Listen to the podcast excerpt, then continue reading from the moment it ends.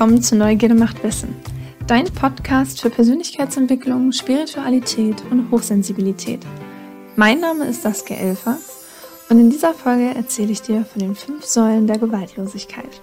Viel Spaß!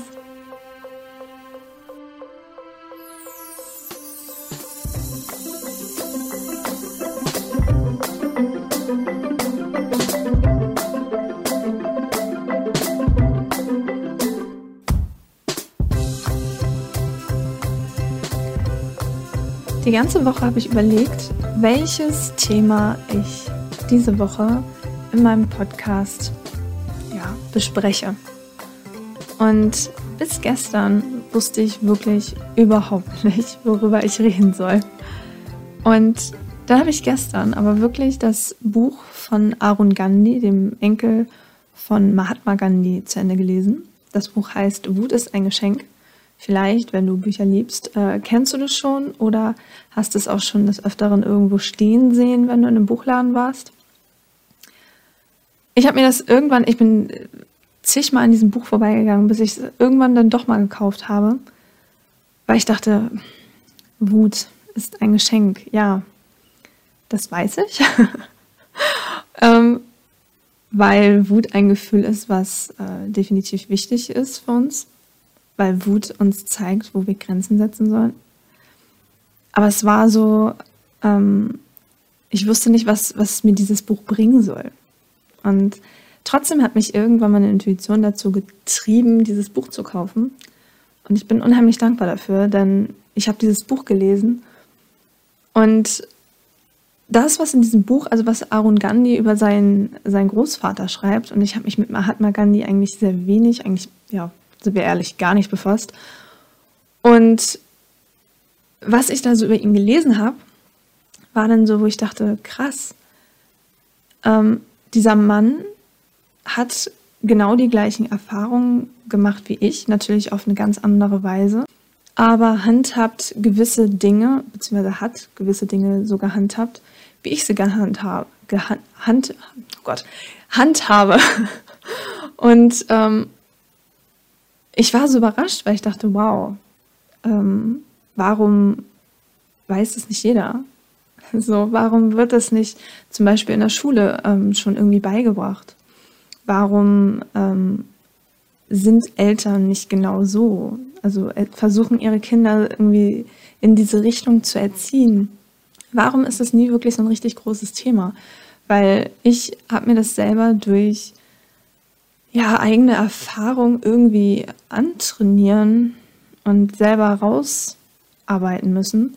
Und auf einmal liegt da ein Buch und beziehungsweise habe ich in den Händen, wo ein Mann, der ähm, zig Jahre das gelebt hat, weit vor mir, ähm, das auch schon in die Welt getragen hat.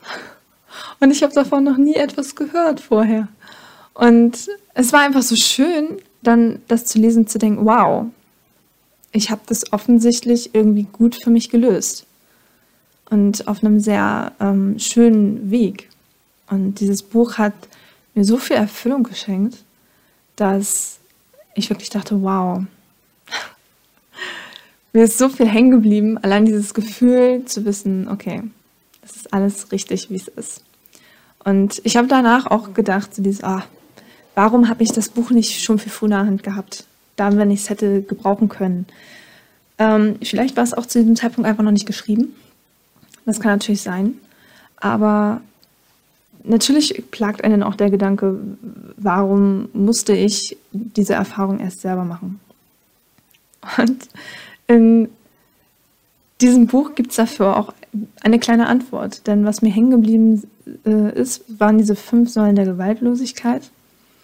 Und zwar einfach, weil ich genau so rangegangen bin, ohne es zu wissen, dass Mahatma Gandhi offensichtlich diese fünf Säulen schon mal erstellt hat und nach denen gearbeitet hat, nach diesem Prinzip. Und genau die möchte ich dir vorstellen, weil eventuell inspiriert dich das oder dockt irgendwo an oder vielleicht ist es genau der Moment, wo du denkst, ach, das war wichtig nochmal zu hören oder ah, da könnte vielleicht noch ein Ansatz sein, wo ich was machen könnte.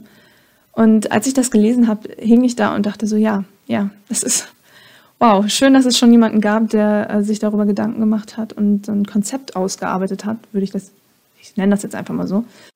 Und man sich da selber gar keine Gedanken mehr drüber machen muss. Weil es wirklich einfach funktioniert.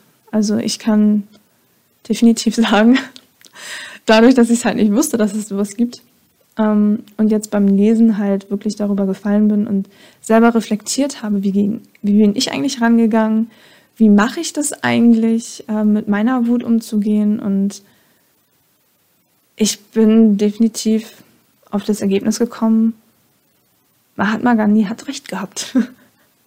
so, du magst es vielleicht anders sehen. Wie gesagt, der Kanal ist eigentlich nur dafür da und der Podcast, um dich zu inspirieren. Also nimm mit, was du gebrauchen kannst. Und wenn es nichts ist, ist es auch okay.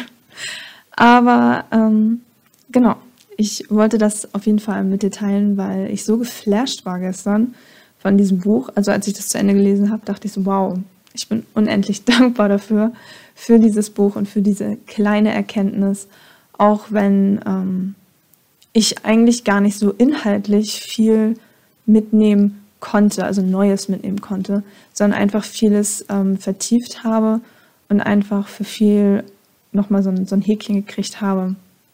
Wie dieses, wie diese blauen, zwei blauen Häkchen bei WhatsApp, so ist jetzt durchgegangen, die Nachricht, und die kam bei dem anderen an. So ungefähr kann man sich das vorstellen. So, so ein ist der richtige Weg. Es war äh, schön. Auf jeden Fall äh, gibt es elf Lektionen in diesem Buch ähm, wo Arun Gandhi äh, von seinem Großvater erzählt. Und eine Lektion davon ist, sind halt diese fünf Säulen der Gewaltlosigkeit. Und dieses Kapitel fängt so ein bisschen damit an, dass Arun erzählt, dass sein Großvater ihm eine Geschichte erzählt hat über einen Mann, der im Dreck gelebt hat. Also er hat seine Wohnung nicht sauber gemacht, das Geschirr nicht abgewaschen, das hat sich dann schon gestapelt, das dreckige Geschirr. Genauso hat er den Boden nicht gereinigt. Und hat für sich gesagt, das ist für den Mann total in Ordnung. Also der, der Mann hat für sich gesagt, das ist total in Ordnung für ihn im Dreck zu wohnen. Er lädt einfach so lange keine Menschen ein. Ja, so, dann muss er es auch nicht sauber machen. Und dann eines Tages hat er sich verliebt, wie es dann halt so ist. Und diese Frau, also er hat, sich, er hat sie nie zu sich eingeladen, weil er wusste halt, die, die Wohnung ist dreckig, sie, ihr wird das nicht gefallen. Und eines Tages, als sie sich dann wieder draußen getroffen haben und spazieren, spazieren gegangen sind, hat sie ihm eine Rose gepflückt und ihm geschenkt. Und diese Rose war ein Geschenk der Liebe. Und das wusste der Mann. Hat die Rose mit nach Hause genommen und wollte dieser Rose einen schönen Platz bieten. So, und hat natürlich dann erstmal nach einer Vase gesucht. Er hat auch eine gefunden. Aber er wollte jetzt einen Ort haben, wo diese Rose auch total schön aussieht. Und seine Wohnung war total dreckig.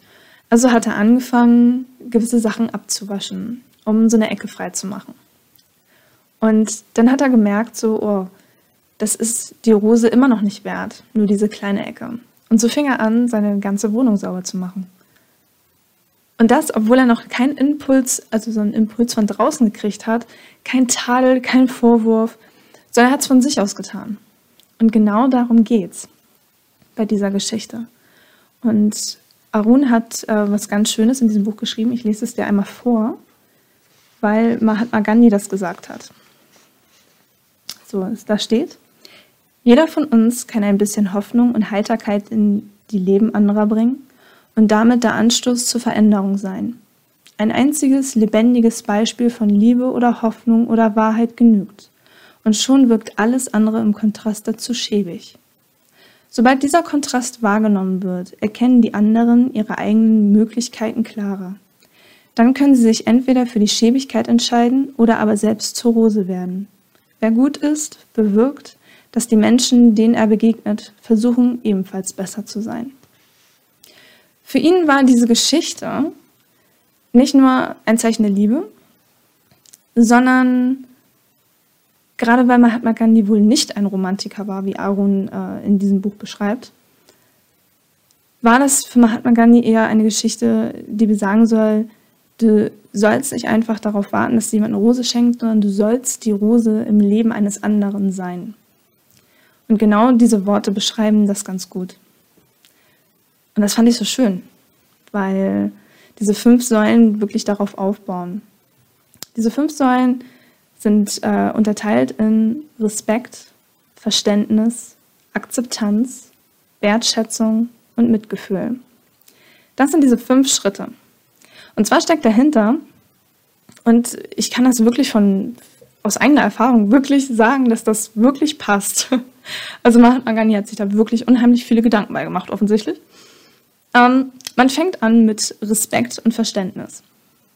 In dem Moment, wo ich Respekt und Verständnis einer anderen Person ja, gegenüber habe, öffne ich mich äh, neuen Sichtweisen und trenne Menschen nicht ab. Beim Grunde sind wir alle Menschen. Und dieses ganze Schubladendenken, das wir, glaube ich, letzte Woche auch schon hatten, was ich echt nicht mag, ähm, hindert uns so ein bisschen immer wieder daran, zu erkennen, dass wir am Anfang des Tages und am Ende des Tages alle gleich sind. Ja? Du kannst morgens aufstehen und du kannst ein Polizist, ein Rechtsanwalt, du kannst der krasseste Studierendste gewesen sein, ja, den es gibt. Du kannst einen Professor und einen Doktortitel haben, ja. Wenn du im Laufe des Tages deinen Job verlierst, ja, hast du wieder nichts. So, also ähm, da bringt dir dein Titel auch nichts.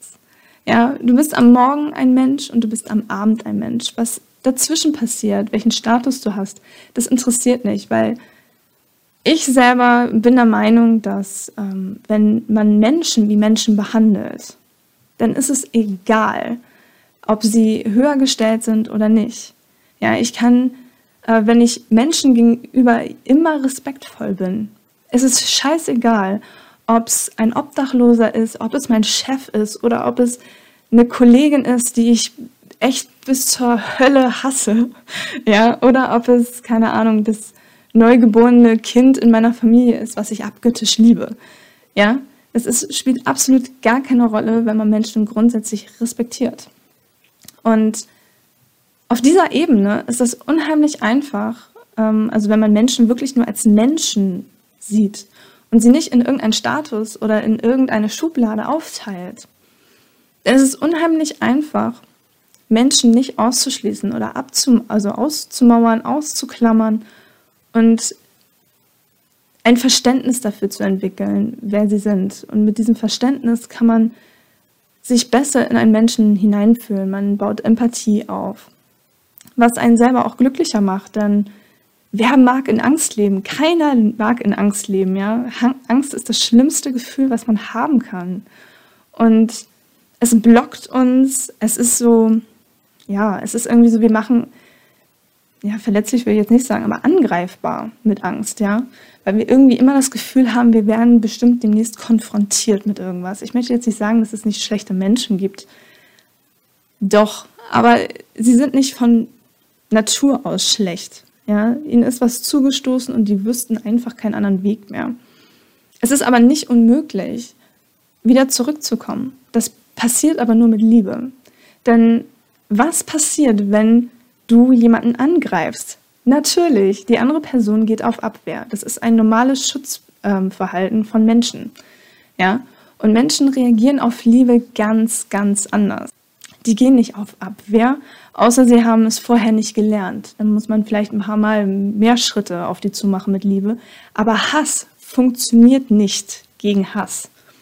Und genau das ist das, was äh, Mahatma Gandhi, also was Arun Gandhi halt in diesem Buch Wut ist ein Geschenk immer wieder verdeutlicht, was Mahatma Gandhi halt wirklich ähm, so vertreten hat. Ne? Und es war nicht, dass Mahatma Gandhi irgendwie nicht wütend war, nicht sauer sein konnte, nicht enttäuscht war, gar nicht. Er hat es einfach nur angenommen und gemerkt, so, uh, das ist ein Geschenk, aber wir müssen anders damit umgehen. Wir dürfen Wut nicht mit Wut besiegen, wir dürfen Hass nicht mit Hass besiegen. Und ja, natürlich finden wir scheiße, wenn ähm, jemand irgendwas Böses und nicht äh, gerechtfertiges getan hat, ja. Aber mit Rache und Hass und Wut gegen anzugehen, macht es nicht besser. Ähm, erstens für, für einen selber nicht und für den anderen nicht. Und Respekt und Verständnis sind halt diese ersten zwei Punkte, die man aufbauen muss. Also wirklich diesen Blick darauf, dass jeder Mensch gleich ist. Am Anfang des Tages sowie am Ende des Tages, ja. Und sobald das passiert ist, kommt dann diese Akzeptanz dazu. Und die Akzeptanz ist wirklich dafür da, dass man ähm, die Sichtweise von anderen in die eigene Sichtweise integriert. Also wirklich ähm, nicht nur toleriert, also Toleranz ist, glaube ich, eher doch ein schlechteres Wort. Also nach, also Toleranz bedeutet ja irgendwie immer, man toleriert eine Meinung, obwohl man absolut sie, ja, total ausschließt. So, was es aber nicht besser macht, denn Toleranz ist etwas, was, was wir immer abwerten. Also hinter Toleranz steht eine Abwertung. Wir werten die Meinung des anderen ab, tolerieren aber, dass er da ist. So, das macht es nicht besser. Respekt ist das Nonplusultra, nenne ich das jetzt mal in Anführungsstrichen. Und Akzeptanz. Akzeptanz ist wirklich das zu sagen, okay, wir sind anderer, äh, anderer Meinung. Du hast deine, ich stehe da absolut nicht hinter, wenn es wirklich so ist. Aber ähm, ich akzeptiere, dass du die hast und nehme das auf, weil allein mit diesem Aufnehmen und dieser Akzeptanz öffnest du dich und wirst weiser und stärker in deiner Sichtweise. Und vor allen Dingen, ja, bringt Toleranz nichts. Wenn man die ganze Zeit wieder auf Abwehr ist, ähm, hat man wieder ja, so ein bisschen Wut und Hass drin, was einen wirklich nicht weiterbringt, sondern eher blockiert. Nach der Akzeptanz kommt ja die Wertschätzung. Und ähm, Wertschätzung ist besonders wichtig, weil es wirklich tiefer nachwirkt. Es ist ein Gefühl, wenn wir jemanden anderen wertschätzen, ähm, erzeugt das bei uns unheimlich viel Harmonie, ähm, Erfüllung. Wir sind, äh, unser, unsere Persön unser persönliches Glück wächst. Wir fühlen uns wirklich glücklicher. Und das einfach, weil Wertschätzung tief in uns drinne mehr nachwirkt als, als andere Gefühle. Ja, wer möchte nicht wertgeschätzt werden? Und diese Wertschätzung ähm, mit Mitgefühl, mit, mit ähm, ähm, bringt uns dazu, uns mit anderen gleich zu machen. Ja? Also wir verstehen, also wir kommen in diesen, diesen Moment rein, wo wir den anderen verstehen. Ja, wir grenzen keine Person mehr aus. Wir verstehen die Person und dadurch, dass wir sie verstehen, aber ähm, Mitgefühl bedeutet ja nicht, dass du mitleidest, sondern einfach ähm, die Sichtweise des anderen verstehst und guckst, okay, wie kann ich dir helfen? Also man geht, man hat zwar, also man versteht die Person, die gegenüber von einem sitzt, man versteht, wie die Person fühlt. Dadurch, dass man aber eine außenstehende Person ist, kann man ähm, viel besser, ich muss mal ganz kurz meinen Strom anmachen. So, sonst schmiert mir gleich mein Computer ab. Ähm, dadurch, dass wir halt äh, außenstehend sind, können wir der Person viel, viel mehr helfen, weil wir eher in diese Lösungsorientiertheit Lösungs also was ist heute los? Lösungsorientiertheit reingehen. Und das wiederum erzeugt ebenfalls wieder ja, mehr Harmonie, ne? weil wir uns halt einfach versuchen, mit dieser Person da in Anführungsstrichen zu verbünden. Wir wollen der helfen. Das ist so ein typischer Trieb von Menschen. Ja, Menschen wollen anderen Menschen helfen. Eigentlich. Falls du jetzt sagst, so, nee, ich bin grundsätzlich eigentlich eine Person, ich hasse helfen, ähm, glaube ich nicht. Weil jemanden anderen zu helfen uns wieder Erfüllung gibt. Denn wenn die andere Person dankbar dafür ist, dass wir ihr geholfen haben, ist es auch eine Wertschätzung. Und wer möchte nicht wertgeschätzt werden? Sind wir mal ehrlich.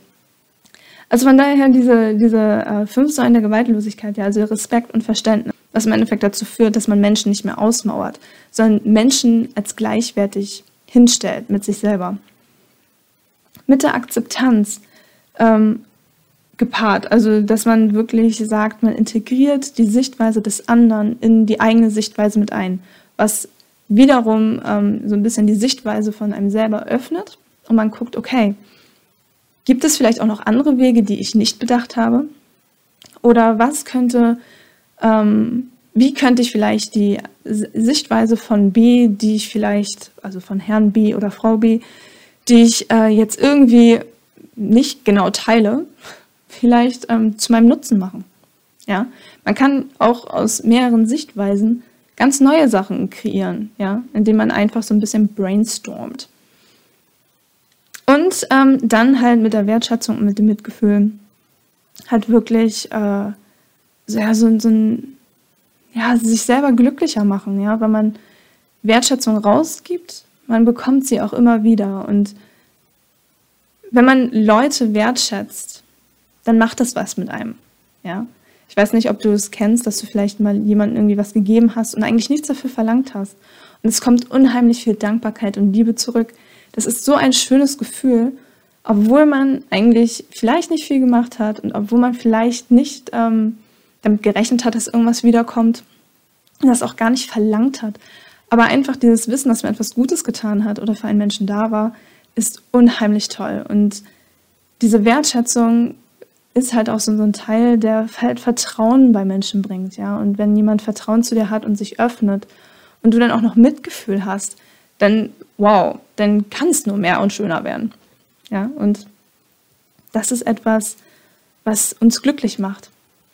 Und wie gesagt, wenn du mit Hass und Wut auf andere losgehst, dann reagieren sie mit Abwehr, weil wir alle sind so. Wenn wir angegriffen werden, gehen wir auf Abwehr. Das ist ein ganz normales Verhalten, ein ganz normaler Schutzmechanismus. Was uns die Geschichte aber von ähm, Mahatma Gandhi auch noch erzählt, ist, dass ähm, man selber den ersten Schritt in die Freiheit gehen muss, weil der muss aus dem Inneren kommen. Ja? Und Menschen reagieren immer besser auf Lob als auf Tadel. So, also das heißt, wenn man diesem Mann gesagt hätte, boah, deine Wohnung ist so dreckig, ja, du musst mal aufräumen. Er hätte es nicht getan. So, er hätte es vielleicht einmal gemacht, damit die Leute die Fresse halten. Ja, aber er hätte es erstens nicht getan aus eigenem Willen. Zweitens, ähm, gar nicht aus, aus diesem Aspekt, ähm, dass er das so sieht wie die anderen. So, also ähm, vielleicht kennst du es selber mit irgendwelchen Sachen. Ich kenne das zum Beispiel auch ich musste mir auch angewöhnen, irgendwie, äh, also ich habe immer mitgekriegt, ich soll mich sonntags äh, waschen und also duschen und zurecht machen, weil es könnte ja sein, dass jemand vorbeikommt und mit mir spielen möchte. also es war nicht so, dass ich jetzt irgendwie auf der Couch gammeln konnte oder mit meinem Pyjama irgendwie den ganzen Tag rumlaufen konnte, es kam dann immer so, nein, du machst dich jetzt fertig. Es könnte ja jemand vorbeikommen, der mit dir spielen möchte. So. Und wenn derjenige vorbeikommt und mit dir spielen möchte und du läufst auch im Pyjama rum, muss diese Person mindestens eine halbe Stunde warten, bis du fertig bist. Und für mich hat das überhaupt gar keinen Sinn ergeben, weil ich dachte so, was ist denn daran so schlimm, wenn die Person spontan vorbeikommt und ich mein Pyjama immer noch rumlaufe, ja, dann, ähm, ja, dann persönliches Pech, ne? dann muss die Person halt eine halbe Stunde warten.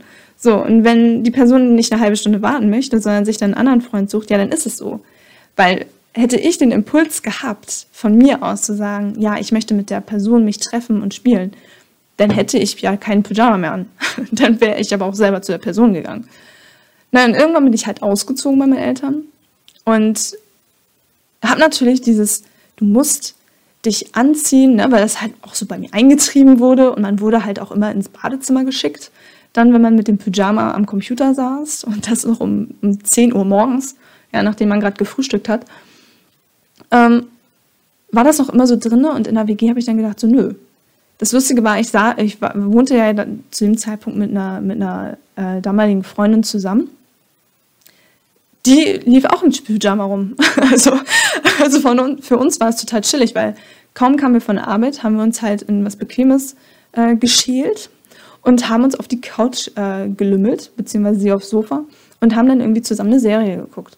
Ja, also wir kannten uns gar nicht anders. So, und für uns stand dann fest, ja klar, äh, wenn die eine jetzt am Sonntag mit einem Pyjama rumläuft, ist das für uns kein weirdes Bild mehr.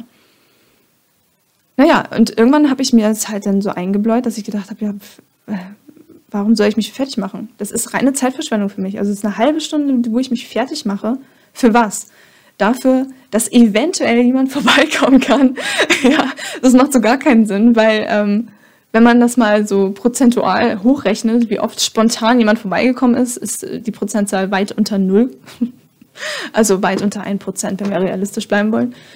Ähm, weil grundsätzlich ähm, ja, ich spontan Besuche jetzt irgendwie nicht so geil finde.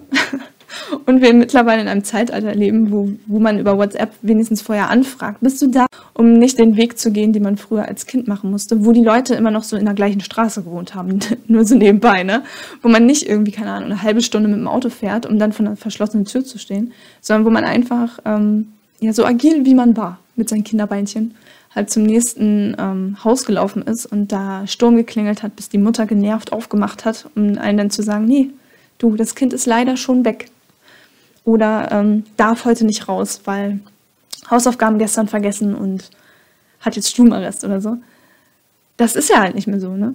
Ich meine, wir fragen jetzt Leute vorher über WhatsApp oder rufen kurz durch, ob, ob die Leute da sind, um uns genau diese Zeit zu sparen ne, die wir damals irgendwie darin investiert haben, weil wir Kinder waren. So, also von daher spontane Besuche sind, also jedenfalls in meinem Umkreis, in meinem Freundeskreis, sowas von nicht vorhanden, dass ich mir jetzt nicht Gedanken machen müsste, wenn ich sonntags aufstehe. Oh mein Gott, ich sollte mich definitiv fertig machen, denn es könnte heute jemand an meiner Tür klingeln, der mich spontan rauszieht. Und ich habe es bis jetzt auch nie gehabt, wenn ich mit Leuten darüber gesprochen habe, dass sie gesagt haben, oh mein Gott, Saskia, wenn das mal passieren sollte, dass ich spontan vor deiner Tür stehe, wäre nicht das Erste, was ich bemäkeln wär, werde, ähm, dein Pyjama oder deine Schlabberhose oder was auch immer du dann trägst. Ähm, ja, weil es irgendwie jeder genauso handhabt. Und genau, also was jetzt eigentlich die Aussage dahinter war, war, dass ähm, Menschen eher auf, auf Lob ähm, reagieren als auf Tadel. So. Ich kann das definitiv mit meiner Geschichte bezeugen. Also, das war so mit das Erste, was ich dann abgelegt habe, als ich zu Hause ausgezogen bin, dass ich gesagt habe, boah, absolut, ich breche mit dieser Regel. Die bringt mir gar nichts. Und bis heute bin ich sehr gut damit gefahren, dass ich das gebrochen habe. Und äh, wenn ich den eigenen Impuls habe, und das ist das, was ich wirklich auch unterschreiben kann, ist, wenn ich etwas aus dem eigenen Antrieb mache ähm, oder ein gutes Feedback bekomme, dann möchte man es einfach vermehren. Man möchte es öfter machen. Und ja, es kommt ein, aus einem raus, es ist irgendwie sehr natürlich. Ja, es ist auf einmal keine Regel mehr, sondern ein Wollen. Ich möchte, dass es so ist, weil es mir gut tut. Und genau darum ging es Mahatma Gandhi. Und diese fünf Säulen der Gewaltlosigkeit ähm, tragen halt dazu bei, dass wir mit anderen Menschen in Einklang kommen und halt die Wut mindern. Und das geht wirklich für mich aus meiner Sicht, wie ich angefangen habe, wirklich einfacher, indem man wirklich anfängt zu sagen, jeder Mensch ist gleich. Ja, ob es der Chef ist oder der Kollege oder ein Obdachloser, sie sind alle gleich. Ja, warum soll ich jemanden anders behandeln? Wenn ich äh, grundsätzlich respektvoll mit Menschen umgehe, dann kann ich das mit allen Ebenen gleich tun. Ja, Respekt bedeutet, so andere Leute zu behandeln, wie man selbst behandelt werden möchte. Ja. Und man sollte immer bei sich anfangen. Das auch noch. Also das, was du von anderen Menschen erwartest, ja, erwarte nicht einfach, sondern handel genauso. Ja, du musst bei dir anfangen und dann ändert sich auch das Außen, so wie du auftrittst. Das war die Folge heute. Ich hoffe vielleicht, dass du dir irgendwas daraus mitnehmen kannst. Vielleicht hast du ja Lust, dieses Buch auch mal zu lesen. Wut ist ein Geschenk. Ich kann es wirklich nur ans Herz legen. Es ist ein total schönes, äh, also schön geschriebenes Buch. Ähm, sehr rührend, gerade weil Arun Gandhi auch immer seine Sichtweise schildert, ähm, gerade auch was so Wut anbelangt und man das total nachvollziehen und nachempfinden kann. Selbst wenn man mittlerweile diesen Weg von Mahatma Gandhi eingeschlagen hat und geht, kann man trotzdem Arun Gandhi total nachvollziehen und rückblickend definitiv ähm, hätte ich es genauso gehandhabt, hätte ich mir genauso die gleichen Fragen gestellt Und die Antworten, die teilweise Mahatma Gandhi darauf gegeben hat, sind so phänomenal, dass ich wirklich dachte, what? Auf die Idee bin ich mal ich gekommen. Das ist so, so schön. Also es ist wirklich ein total schönes Buch und ich kann es dir wirklich nur ans Herz legen.